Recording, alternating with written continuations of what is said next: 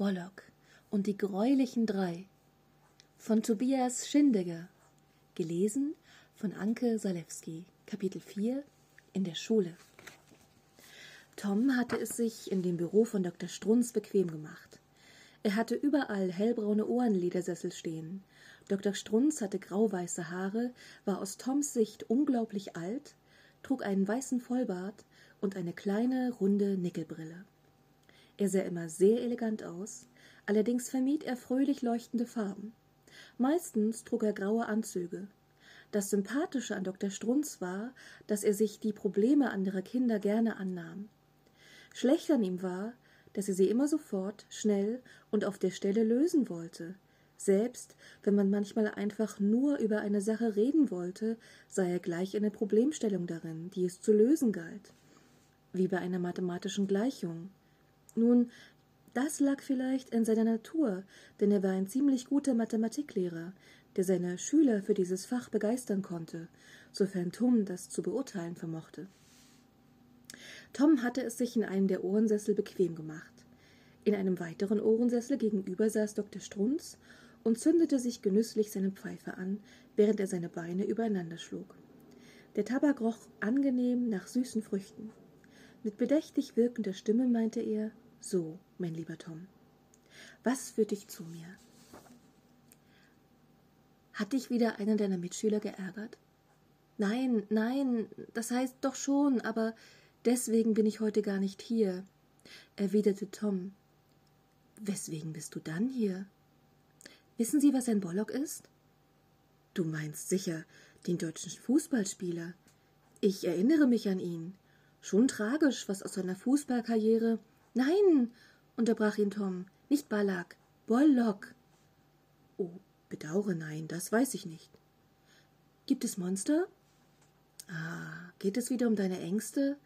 Es ist keine Schande, Angst im Dunkeln zu haben. Das ist in deinem Alter völlig normal. Als ich so klein war wie du, aber Tom wollte keine Anekdote eines Erwachsenen zum Thema Angst hören, und so unterbrach er Dr. Strunz und wurde langsam ungeduldig und wiederholte die Frage, die Frage Gibt es Monster? Na, wenn du mich so fragst. Nein, die gibt es nicht. Die Fantasie spielt einen manchmal eben einen Streich. Als ich so alt war wie du, Tom war jetzt klar, dass Dr. Strunz der falsche Ansprechpartner war. Genervt sprang er aus dem Sessel auf und murmelte leise im Hinausgehen vor sich hin Die gibt es eben doch. Wo willst du denn jetzt hin, Tom? fragte Dr. Strunz besorgt. Zu Frau Straubitz. Der Englischunterricht fängt gleich an. Und schließlich stimmte das ja. Auch wenn er sich im Englischunterricht bestimmt schwer konzentrieren konnte, denn ihm ging diese Bollock-Geschichte nicht aus dem Kopf. Naja, vielleicht wissen seine Mitschüler ja was über Bollock, dachte sich Tom während er das Klassenzimmer pünktlich zum Unterricht betrat. Glaubst du an die Existenz von Monstern? fragte Tom später auf dem Pausenhof Clara. Sie beide saßen am Rand des Sportplatzes der Schule und beobachteten, wie die anderen Kinder Fußball spielten. Clara trug ein geringeltes T-Shirt mit einer 1A-Latzhose aus blauem Jeansstoff, dazu feuerrote Turnschuhe, passend zu einem ebenso feuerroten Basecap unter dem sie ihre blonden, wilden Locken zu verstecken versuchte. Du meinst solche wie im Fernsehen oder im Kino? Nee, die sind doch nur computeranimiert. Oder Typen stecken drin, in Gummianzügen mit Masken. Zumindest in den ganz alten Filmen, als es noch nicht so schnelle Recht Computer mit einer so starken Rechenpower gab. Man muss an dieser Stelle erwähnen, dass sie sich mit Computern sehr gut auskannte. Das war ihr drittliebstes Hobby, gleich nach Klettern und Fahrradfahren. Na, wer glaubt jetzt noch, dass sie ein typisches Mädchen war? Sie ist großartig, dachte Tom. Aber Toms anhimmelnde Blicke zu Clara wurden just von jemandem unterbrochen, der die Unterhaltung belauscht hatte. Hieronymo Zenker, den Tom ohne den leisesten Hauch von Übertreibung auch gerne als seinen Erzfeind bezeichnete.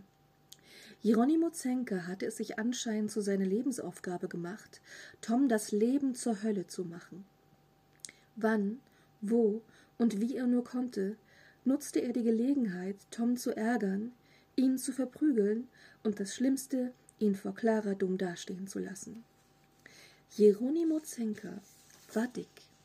erstaunlicherweise dennoch sehr flink und beweglich und leider auch sehr stark.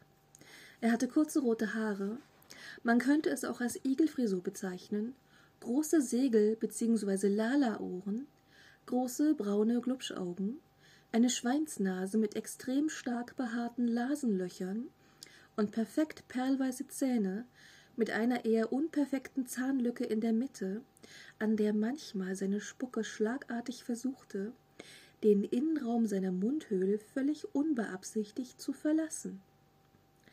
Er trug meistens verwaschene blaue Jeans, Springerstiefel mit jeweils einem grünen und einem roten Schnürsenkel und T-Shirts von irgendwelchen unbekannten Punkbands mit Schriftzügen la No Future oder Anarchy.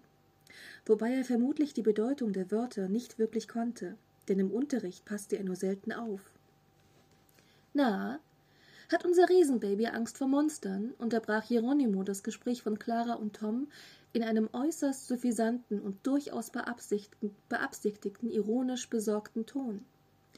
Tom wollte etwas besonders Schlagfertiges, Witziges und Originelles erwidern, um Clara zu beeindrucken und wenigstens dieses Mal Hieronymo dumm dastehen zu lassen, auch wenn er wusste, wie gefährlich das sein konnte. Aber ihm wollte einfach nichts einfallen. Mist. Er wagte es nicht, Clara anzuschauen, also starrte er Hieronymo an. Dieser kam bedrohlich näher und fletschte die Zähne zu einem gar grässlich greulichen Grinsen und meinte schließlich zu Tom gewandt Das einzig schreckliche Monster, das du fürchten musst, bin ich, du Riesenbaby. Da musste Clara lachen und stellte sich schützend vor Tom. Da hast du ausnahmsweise mal recht, Hieronymo. Ein schrecklich hässlicheres Monster als dich gibt es sowieso nicht. Dann wurde sie ernst. Lass Tom bloß in Ruhe, sonst bekommst du es mit mir zu tun.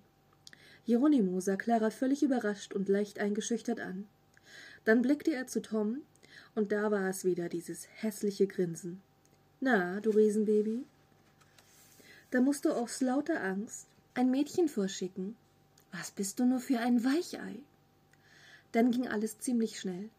Hieronymo schubste Clara einfach zur Seite, so dass sie hinfiel, schnappte sich Tom mit der linken Hand am Kragen und wollte gerade mit der rechten zum Schlag ausholen, als Hieronymo sich plötzlich vor Schmerzen krümmte und an seinem Fuß griff. Au! Etwas hat mich gebissen! Tatsächlich. Trotz der stabilen Springerstiefel fehlte plötzlich ein Stück, und man sah auf eine kleine Bissstelle, aus der etwas Blut tropfte. Clara und Tom sahen sich verwundert an. Hieronymo rief gut entbrannt. Na, warte, Tom. Ich weiß zwar nicht, wie du das gemacht hast, aber dafür gibt es jetzt eine fette Abreibung. Gott sei Dank läutete in diesem Moment die Schulhofklingel das Ende der Pause ein, und Herr Lerch, der Chemielehrer, der heute die Pausenaufsicht hatte, kam zu den dreien und meinte, sie sollten schleunigst in ihre Klassenzimmer gehen. Tom lächelte Clara an und half ihr auf mit den Worten Ich danke dir. Du hast mein Leben gerettet. Schon wieder. Alles in Ordnung mit dir? Clara lächelte zurück. Hab ich doch gern gemacht. Alles okay. Hätte nur nicht gedacht, dass er ein Mädchen schubst. Nun sah sie Hieronymo mit einem verachtenden Blick an. Dieser zischte nur, noch immer seinen Fuß vor Schmerzen haltend. Na, wartet, morgen seid ihr dran. Etwas energischer jetzt rief Herr Lerch aus einiger Entfernung Kommt jetzt. Oder braucht ihr eine Extraeinladung? Und so trotteten sie zurück ins Schulgebäude in ihre jeweiligen Klassenzimmer.